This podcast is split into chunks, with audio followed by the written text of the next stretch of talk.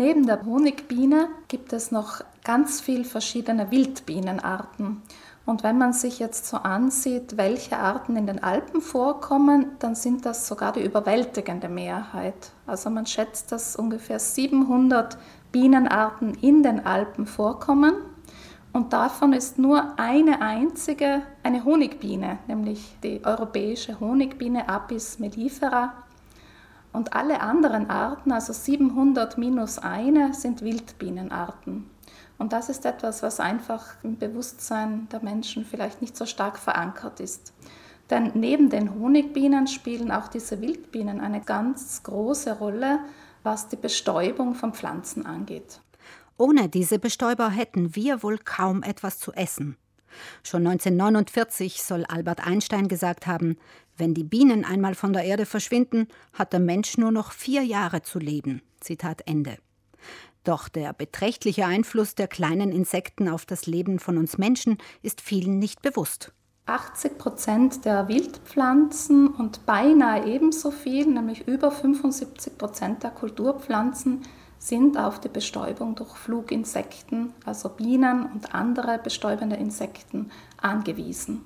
Und ich glaube, da versteht man sehr gut, dass auch die Sicherung unserer ganzen Ernährung wirklich von dieser Bestäubungsleistung abhängt. Genauso wie die Honigbiene steht es auch um die Wildbienen, alles andere als gut.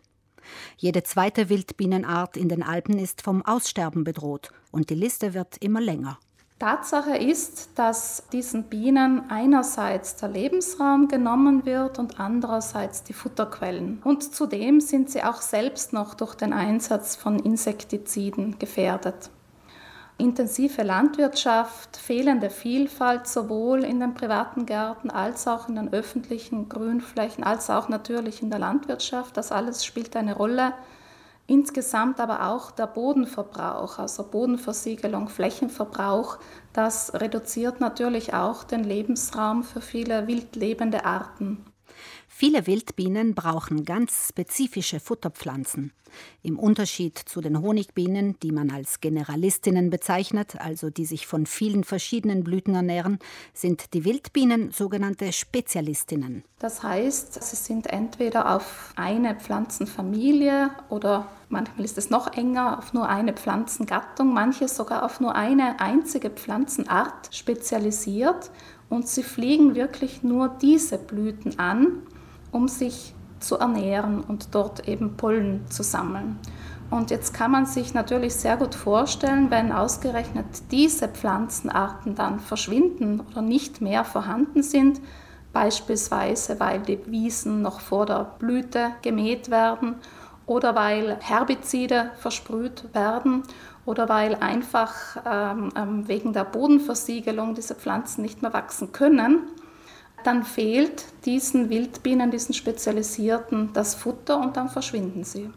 Es braucht also dringend einen Kurswechsel, damit das Surren und Brummen um uns herum nicht verstummt. Das fordert aktuell eine europäische Bürgerinitiative. Sie nennt sich Bienen und Bauern retten.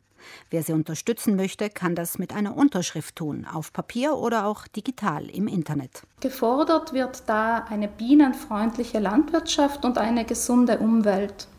Und erreicht werden kann das beispielsweise durch eine schrittweise Verringerung des Einsatzes der synthetischen Pestizide. Gefordert wird, dass die Verwendung bis zum Jahr 2035 beendet werden soll und von da an keine synthetischen Pestizide in der Landwirtschaft mehr verwendet werden sollen.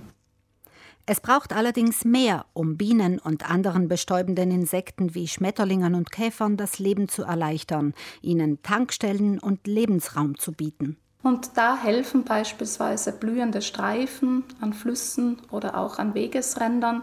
Da hilft mehr Vielfalt in den privaten Gärten, aber natürlich auch in der Landwirtschaft und in den öffentlichen Parks. Da können auch begrünte Dächer helfen, sofern dort eben auch bienenfreundliche Pflanzen ausgesät oder eingepflanzt werden. Es helfen auch beispielsweise Trockensteinmauern. Oder einfache Sandhaufen, Steinhaufen, denn diese bieten den Insekten eine, eine Möglichkeit, einen Nistplatz zu bauen. Auch späteres und selteneres Mähen trägt dazu bei, das Futterangebot für Bienen und andere bestäubende Insekten zu erhöhen. Gefragt ist Mut zur Wildnis.